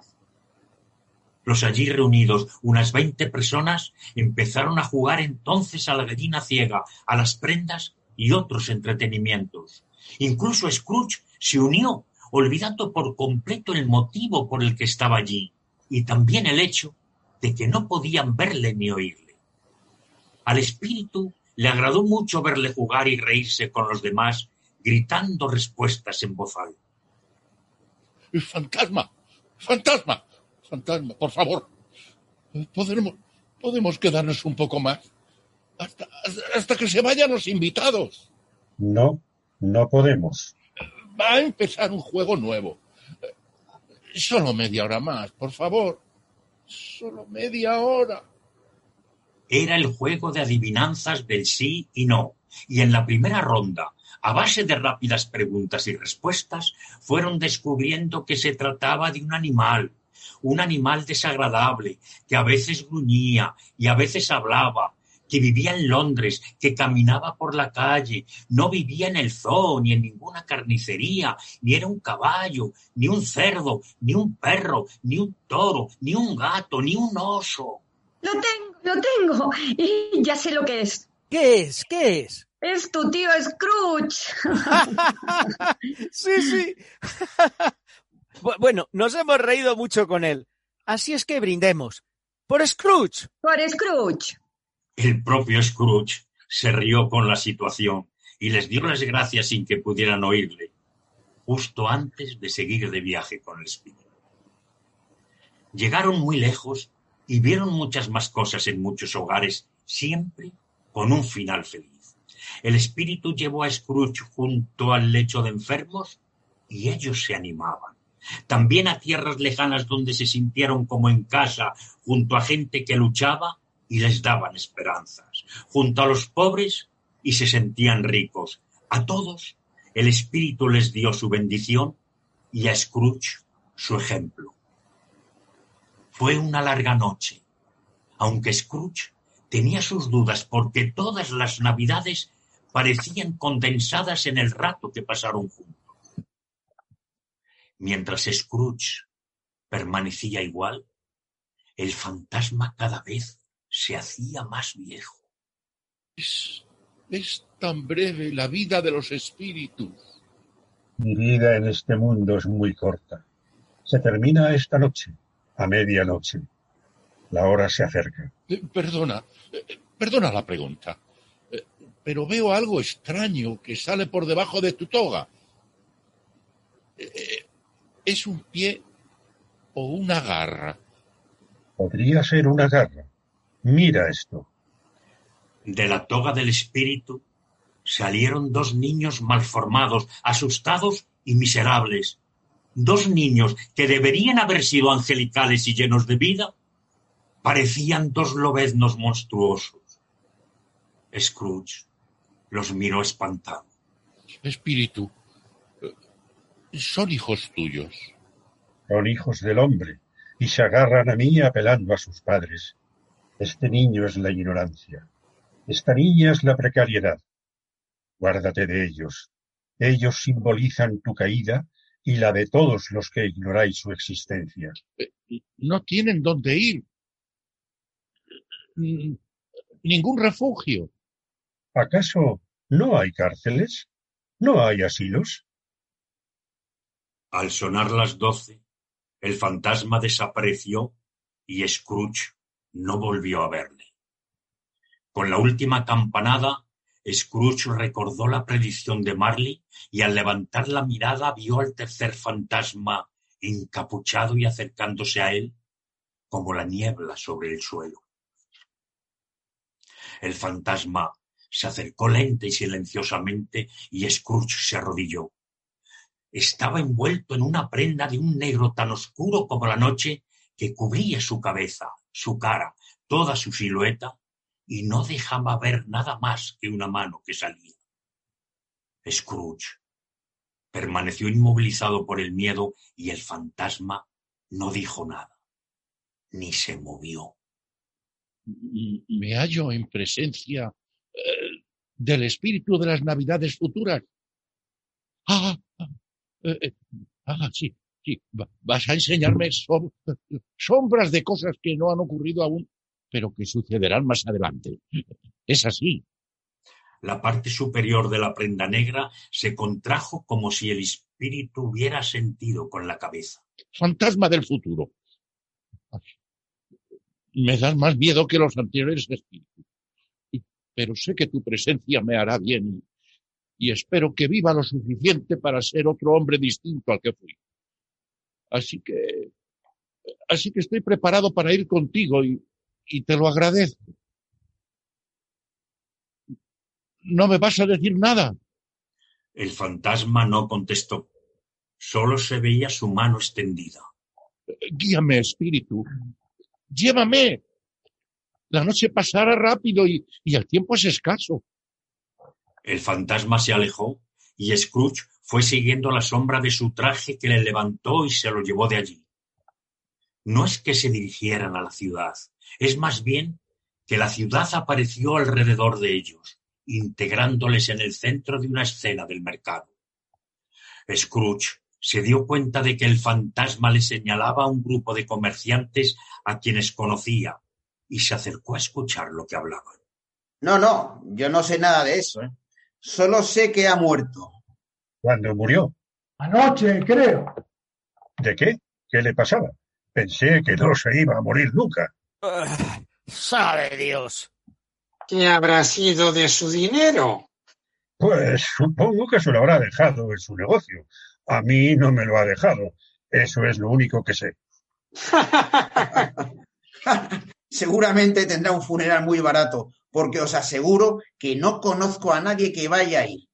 ¿Y si organizásemos una partida de voluntarios? A mí no me importaría ir, si dieran algo de almorzar. Eh, yo soy el menos interesado porque nunca me pongo de luto ni almuerzo. Ahora que lo pienso, a lo mejor yo era su mejor amigo, porque alguna vez que nos hemos encontrado, eh, nos hemos saludado. ¡Adiós! El grupo se dispersó y el fantasma condujo a Scrooge por una calle donde le señaló a dos personas que hablaban. También les conocía. Eran hombres de negocio muy ricos e influyentes y siempre había tratado de caerles bien. Hola, ¿cómo está usted? Bien, bien, muy bien. ¿Y usted? Bien. Por fin le ha llegado la hora a ese viejo diablo, ¿eh? Eso me han dicho, sí. Por cierto, qué frío hace, ¿verdad? Bueno, lo propio de esta época, ¿no? Por cierto, ¿le apetece ir a patinar? No, no, no, no, no puedo. Tengo un compromiso. Y se fueron, sin más. Scrooge estaba más bien sorprendido de que el espíritu concediera importancia a conversaciones tan triviales en apariencia. Difícilmente podrían tener alguna relación con la muerte de Jacob Marley, su antiguo socio, pues se había producido en el pasado y el campo de acción de este fantasma era el futuro. Tampoco parecía estar relacionado con el mismo, pensó Scrooge. Sin embargo, decidió permanecer muy atento a todo, especialmente a la sombra de sí mismo cuando ésta apareciera. Verse a sí mismo en el futuro le daría la pista que le faltaba para resolver estas incógnitas. Miró a un lado y otro, pero no veía a nadie parecido a él entre la multitud. El fantasma seguía a su lado con el brazo extendido y Scrooge se estremeció al imaginar que bajo la capucha le estaba mirando a él. Se alejaron de allí hacia una zona menos transitada de la ciudad donde Scrooge no había estado nunca, aunque sabía de su mala reputación. Las calles eran estrechas y malolientes, las casas y tiendas eran horribles, la gente medio desnuda, borracha, fea, todo apestaba crimen, suciedad y miseria. En este barrio infame había una chatarrería donde se compraba hierro, ropa vieja, botellas, huesos y despojos del mercado. Montones de cacharros y artículos innombrables llegaban hasta el techo. Un chatarrero septuagenario llamado Joe fumaba su pipa tranquilamente junto a una estufa de carbón, cuando llegaron a la vez una asistenta, una lavandera y un empleado de la funeraria que traían cosas para vender. Pasad, pasad, a ver qué traéis. Aquí tienes. ¿Quién podría echar de menos estas cosas? Un muerto no. no, desde luego que no. Es muy agarrado. Quisiera haberlos conservado después de morir. Debería haber tenido una vida más normal y que alguien se encargara de sus cosas tras su fallecimiento, en vez de agonizar ahí solo hasta el final. Esa es la verdad más verdadera que se ha dicho nunca. Abre el fardo, Joe, y dime cuánto crees que vale. Habla claro. No me importa ser la primera. Eh, los tres sabíamos que estábamos cogiendo lo que podíamos eh, para luego venir aquí. No hay nada malo. Abre el fardo. Eh, un momento, un momento. Aquí está lo que traigo. Un par de sellos de caucho, una caja de lápices, un par de gemelos y un broche que no parece que valga mucho. Esto es lo que doy por todo eso. Ahora le toca a usted. Pues aquí tengo unas sábanas y toallas, algo de ropa y dos cucharas de plata. Mm, Siempre doy demasiado a las señoras. Es una debilidad que tengo. Ahora abre mi fardo, Joe. ¿Qué es esto? Cortinas de cama. Eso es, cortinas de cama. No me dirá que las descolgó con sus anillas y todo, estando él ahí de cuerpo presente. Pues sí, ¿por qué no? Mm, Usted ha nacido para hacerse rica y lo conseguirá. Desde luego, no pienso reprimirme cuando puedo conseguir cualquier cosa, simplemente cogiéndola. Y menos por un hombre como él era. No habrá muerto de algo contagioso, ¿verdad? Tranquilo. Si hubiera sido así, yo no habría ramlado con sus cosas.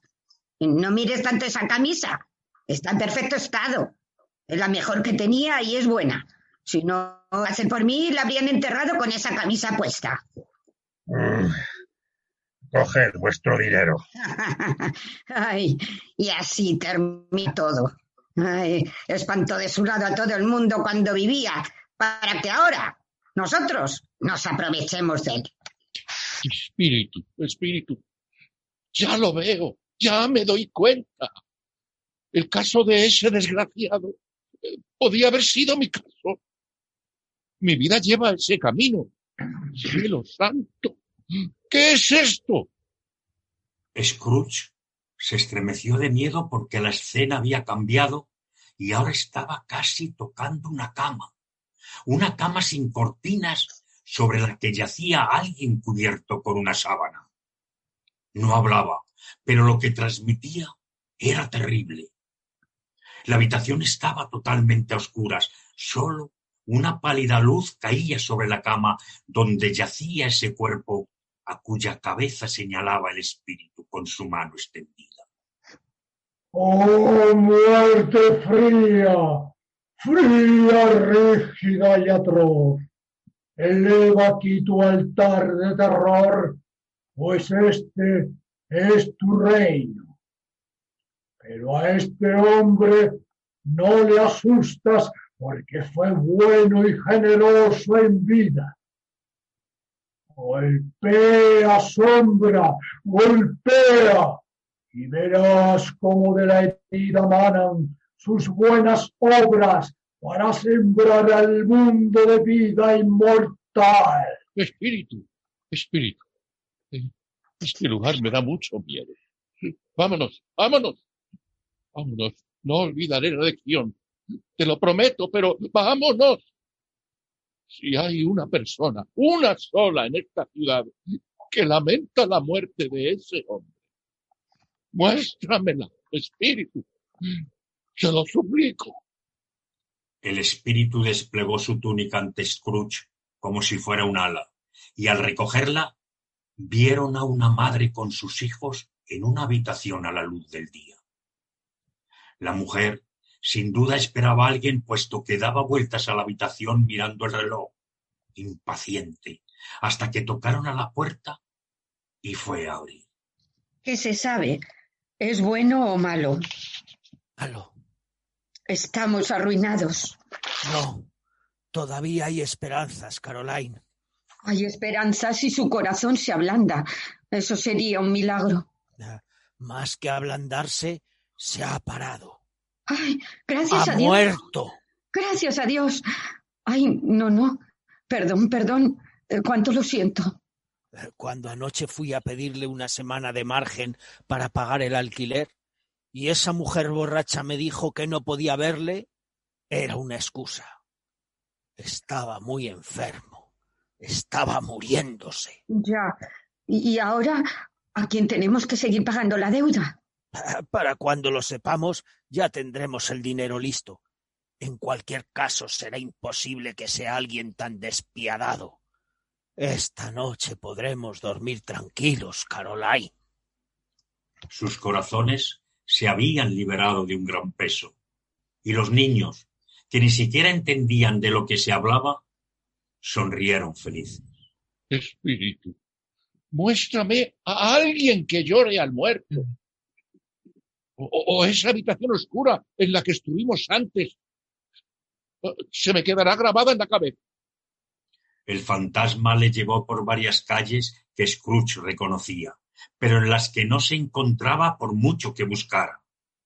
Entraron en la casa de Bob Cratchit, donde ya habían estado, y vio a su mujer y a sus hijos sentados alrededor de la chimenea en silencio.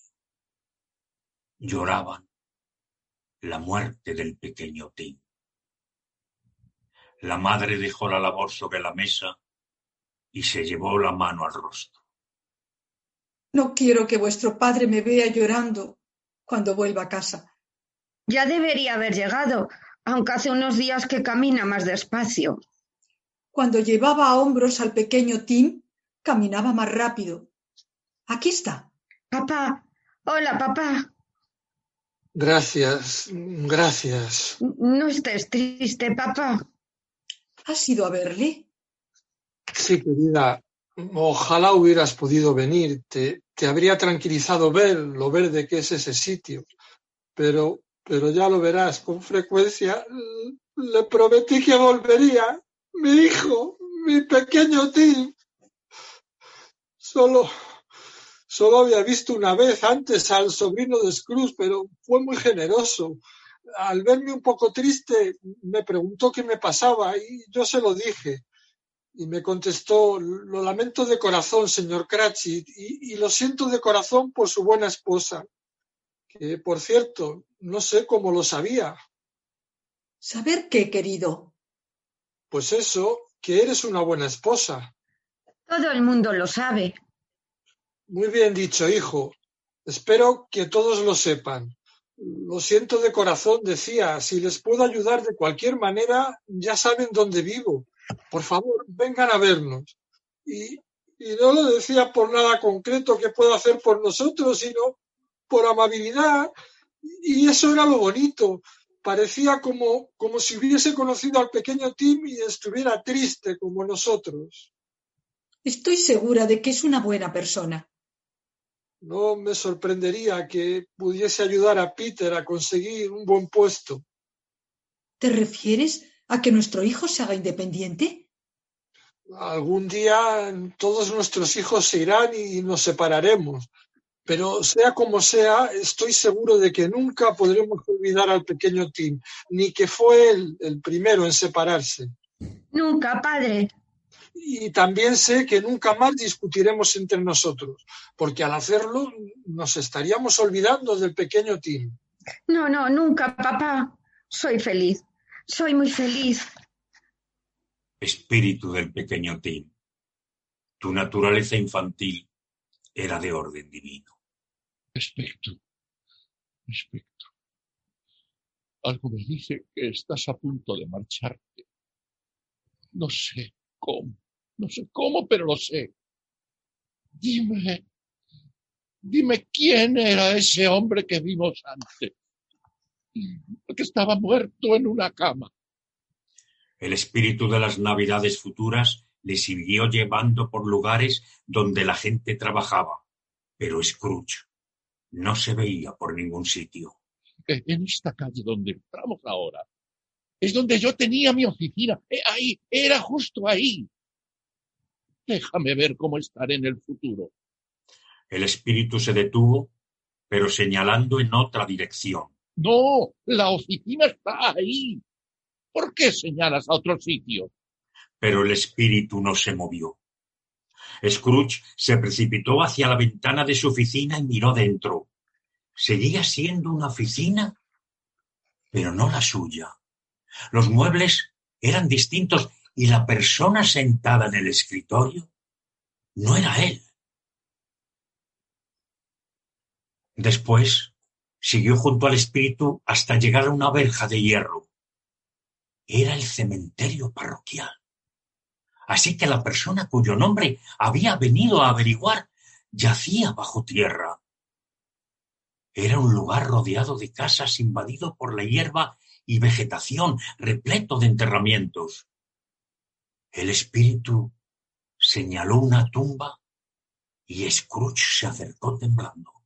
Antes de que siga acercándome a esa lápida, contéstame una pregunta. ¿Son esas, las sombras de las cosas que han de ser? ¿O solo son sombras de cosas que pueden llegar a ser? Oh, oh espíritu, el camino que toma un hombre le predispone a un determinado final.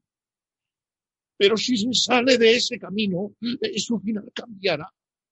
Dime qué es eso lo que me quieres mostrar. Pero el espíritu seguía señalando la lápida imperturbable. Scrooge se acercó a ella, temeroso y siguiendo la dirección de la mano, leyó grabado su propio nombre. Ebenezer. Scrooge. Soy yo, el hombre que yacía en la cama. El dedo dejó de señalar la lápida y señaló a Scrooge. No, no, no, no, espíritu, no. No, espíritu, escúchame, escúchame. Escúchame, yo ya no soy el hombre que era. Ya no seré el hombre que iba a ser si no hubierais intercedido vosotros. Si no me quedara ninguna esperanza, ¿por qué habrías de mostrarme todo esto? Por lo que más quieras, espíritu, dime que te compadeces de mí y serás capaz de cambiar esta profecía si yo cambio de vida. Ahora, la mano del espíritu de las navidades futuras parecía temblar, como si escuchara las súplicas de Scrooge. Honraré la Navidad en mi corazón y mantendré su espíritu todo el año. Viviré en el pasado, el presente y el futuro. Los tres espíritus me daréis la fuerza necesaria para que no olvide vuestras lecciones. Por favor, por favor, dime que puedo borrar el nombre tallado en esa lápida. Desesperado, Scrooge agarró la mano espectral que trató de alejarle. Por un momento, Scrooge parecía más fuerte, pero finalmente el espíritu, que era más fuerte aún, consiguió soltarse. Scrooge juntó sus manos en un último intento de transformar su destino. Entonces vio que la capucha y la túnica del fantasma se transformaban, se encogían, se desplomaban y se convertían en el cabecero de una cama. Y sí, sí, era su cama, era su habitación y lo mejor de todo es que había vuelto al presente a tiempo de hacer enmiendas. Bien, el pasado, el presente y el futuro. Oh, Jacob Marley. Dios bendiga al cielo y a la Navidad por esto. Lo digo de rodillas, viejo Jacob. De rodillas. Las cortinas no están arrancadas. Siguen colgando con sus anillas y todo. Están aquí y yo aquí. Y no, las sombras, las sombras de lo que podría haber sido han desaparecido. Scrooge empezó a sacar toda su ropa y a revolverla y echársela por encima, feliz como un niño o loco como un borracho. ¡Feliz Navidad a todos! ¡Hola! ¡Hola! ¡Hola! ¡Feliz Navidad! Allí está, allí está la sartén donde estaba haciendo las gachas y, y ahí en la puerta por donde entró el fantasma de Marley. Ahí, ahí, la esquina, la esquina donde estaba sentado el espíritu de las Navidades presentes. Y ahí, ahí la ventana por la que vi a los espíritus ambulantes. Es todo verdad. Sí, todo eso pasó, todo eso pasó. no sé, no sé qué día del mes estamos, ni cuánto tiempo he estado con los espíritus, no sé nada. Es como si fuera un bebé. Y no me importa, no me importa. Prefiero ser un bebé.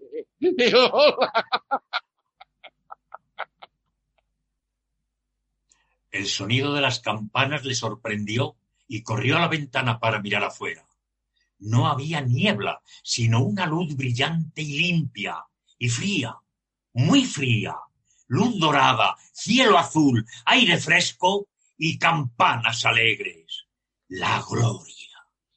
Chico, ¿qué, qué día es hoy? Hoy, hoy es Navidad. Es Navidad, es Navidad, lo he conseguido. Los espíritus lo han hecho todo en una sola noche. Eh, chico, oye, oye. ¿Sí? ¿Sí? eh, ¿Conoces la pollería que hay en la esquina de la calle siguiente? Claro que sí. Eh, muy bien, buen chico. ¿Y, y sabes si han vendido el pavo más grande que tenían en el mostrador? ¿Cuál? ¿Uno que es como yo de grande? Ay, qué chaval más simpático. Sí, sí, a ese me refiero. Ay, Allí sigue. eh, Pues ve a comprarlo y, y que lo traigan aquí. Y que yo les diré a dónde tienen que llevarlo. Vuelve con el encargado y te daré un chelín. Y, si vuelves en menos de cinco minutos, te daré media corona. Mira, mira cómo se ha disparado hacia la tienda. Y se lo mandaré a Bob Karachi. Debe ser el doble de tamaño que el pequeño Tim. Y, y no sabrá nunca quién se lo envió. Mientras esperaba la llegada del hombre de la pollería, Scrooge reparó en la aldaba de su puerta. Nunca antes había reparado bien en esta alda. Hay que ver lo maravillosa que es. Qué expresión tan limpia en el rostro. Aquí está su pavo. Aquí viene el pavo. Feliz Navidad. Sí, feliz Navidad. Pero chico, chico, eh, eh, es imposible que tú lleves eso a Camden Town. Debes coger un coche. ¿En serio? Así que claro. Y feliz Navidad. Después, Scrooge volvió adentro sin dejar de reír y dar botes de alegría. Afeitarse fue difícil porque no podía dejar de bailotear, aunque si se hubiera cortado la nariz, se habría puesto un esparadrapo encima de la herida y tan contento. Se puso sus mejores galas y por fin salió a la calle. La gente estaba por todas partes tal como les había visto con el espíritu de las navidades presentes. Scrooge miraba a todos con una sonrisa de felicidad. Solo al verle así, algunos le saludaban al pasar. Buenos días, señor. ¡Feliz Navidad! Eh, buenos días. eh. Oiga, oiga, oiga, oiga. ¿Sí? Sí, eh, eh, es usted quien vino ayer a mi oficina pidiendo el aguinaldo eh, para los pobres. Sí, sí, ¿verdad soy que yo. ¿Cómo está usted? Eh, Feliz Navidad. Y, y- y espero que ayer consiguiera su propósito. ¿El señor Scrooge? Sí, sí, sí, ese es mi nombre. Aunque me temo que es un nombre que no le agrada. Le pido disculpas, por favor, y acepte esto. Dios santo. Señor Scrooge, ¿lo dice en serio? Acéptelo, por favor. Ni un chelín menos. Incluye varios pagos atrasados, lo aseguro. Hágame el favor. No sé qué decir ante tal generosidad. No diga nada, no diga nada. Solo venga a verme. Lo haré, lo haré. Gracias, gracias. Estoy en deuda con usted. Le doy las gracias 50 veces y, y que Dios le bendiga. Luego Scrooge fue a misa. Caminó por las calles observando a la gente ir y venir. Sonrió a los niños, habló con los mendigos y contempló las ventanas y las cocinas de las casas pensando en el placer que proporcionaban. Nunca había imaginado que un paseo le pudiera reportar tanta felicidad. Por la tarde, encaminó sus pasos hacia la casa de su sobrino.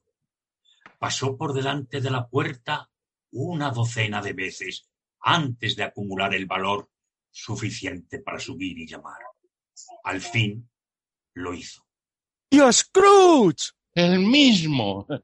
He venido a cenar. ¿Me hacéis un sitio? Toda la familia, incluida su sobrina política, le acogió y le hizo sentir como en su casa. Una cena maravillosa, con juegos maravillosos, alegría y felicidad maravillosas. Al día siguiente, Scrooge llegó a la oficina temprano. Dieron las nueve y Bob Cratchit no había llegado. A las nueve y cuarto tampoco. Finalmente apareció a las nueve y dieciocho minutos y medio. Buenos días. ¿Cómo se atreve a llegar a estas horas? Lo siento mucho, señor. Me he retrasado. Ya lo creo que se ha retrasado. Acérquese. Ha sido solo esta vez, señor. No, no volverá a ocurrir. Ayer estuvimos celebrando en casa y... Eh, le diré una cosa, amigo mío. No voy a tolerar esto nunca más. Y por eso le voy a subir el sueldo. ¿Cómo dice? Feliz Navidad. Le subiré el sueldo y, y me comprometo a ayudar a su familia. Hablaremos de todo esto esta tarde en confianza. Y, y, y encienda bien la estufa antes de ponerse a trabajar. Bob Cratchit. Scrooge cumplió con su palabra y mucho más. Hizo todo lo que prometió y con el pequeño Tim, que no murió, fue como un segundo padre. Se convirtió en un amigo, maestro y benefactor como no se había conocido antes en Londres o en ninguna otra ciudad del mundo. Algunos se rieron de él por su transformación, pero él dejó que se rieran, porque sabía que no hay nada en este mundo que no haga reír a alguien en algún momento. Su propio corazón reía y eso le bastaba. No volvió a encontrarse nunca más con los espíritus y desde entonces siempre se dijo de él que sabía cultivar como nadie el espíritu de la Navidad. Ojalá se pueda decir lo mismo de cualquiera de nosotros. Y como dijo el pequeño Tim, que Dios nos bendiga a todos.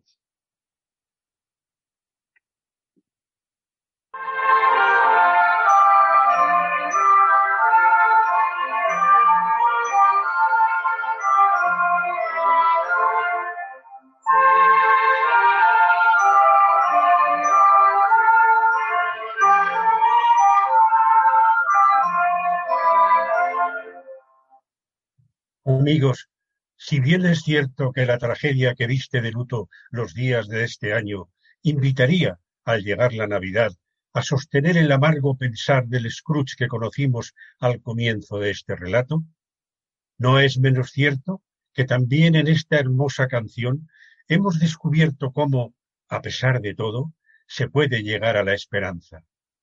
Abracemos al nuevo Scrooge del final y así, junto con él, y con el agradecimiento por su compañía de esta tarde, el grupo Tiempo de Poesía les desea al unísono ¡Feliz Navidad! Feliz Navidad. Bueno, muchísimas gracias. Ya podemos encender las cámaras, abrir los micros, aplaudir. Precioso, muchísimas gracias. Gracias.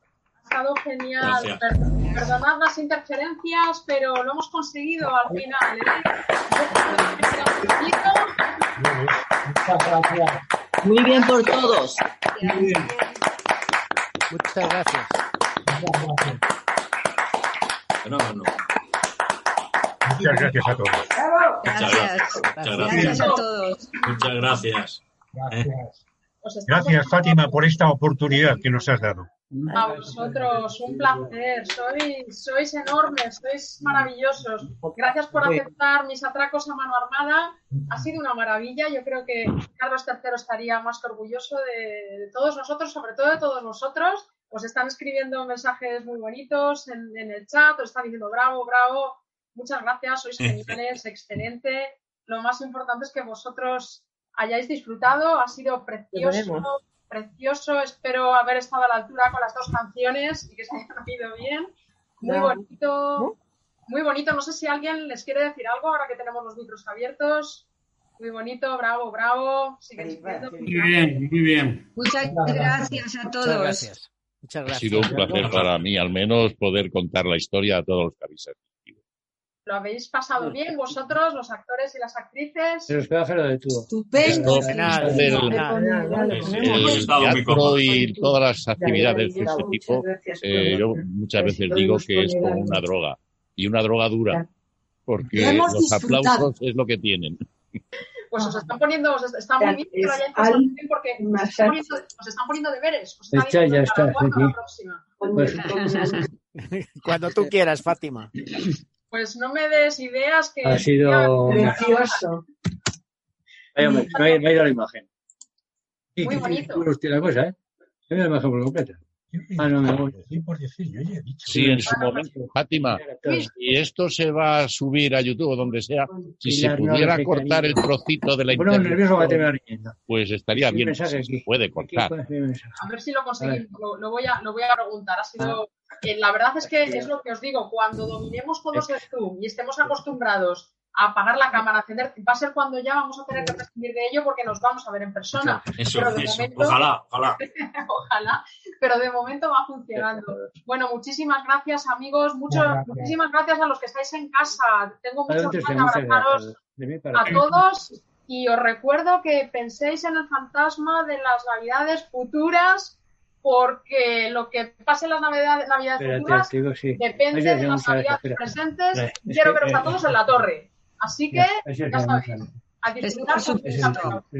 No lo dudes, Fátima, ahí estaremos cuando podamos. precioso. Muy bien, si lo dice Gracias, Fátima, por tu esfuerzo y No, todo el sabes, trabajo que has que la madre es ese, no es. Muchas gracias. De nuevo os aplaudimos. Siempre que quieras algo, cuenta con nosotros. no tengo eso. No tengo. Bueno, pues terminamos ¿Cómo la sesión. Tenemos concierto de Navidad pasado mañana. ahí al Igual. Almudena tocando casa, un repertorio Sí, sí, precioso. sí, Ahora sí, viene sí, la sí, sí. Julia, nuestra amiga. Un gusto veros a todos, amigos. Hasta siempre. Espero veros este viernes. ¿eh? Adiós. Adiós, adiós. Ángel, adiós. Nieves, Adiós. Nie- Nieves Hasta luego. Sánchez, ya te Y veo. sonsoles. Adiós. Hola. Adiós. Hasta luego. Vale. Es que lo, lo ha quitado la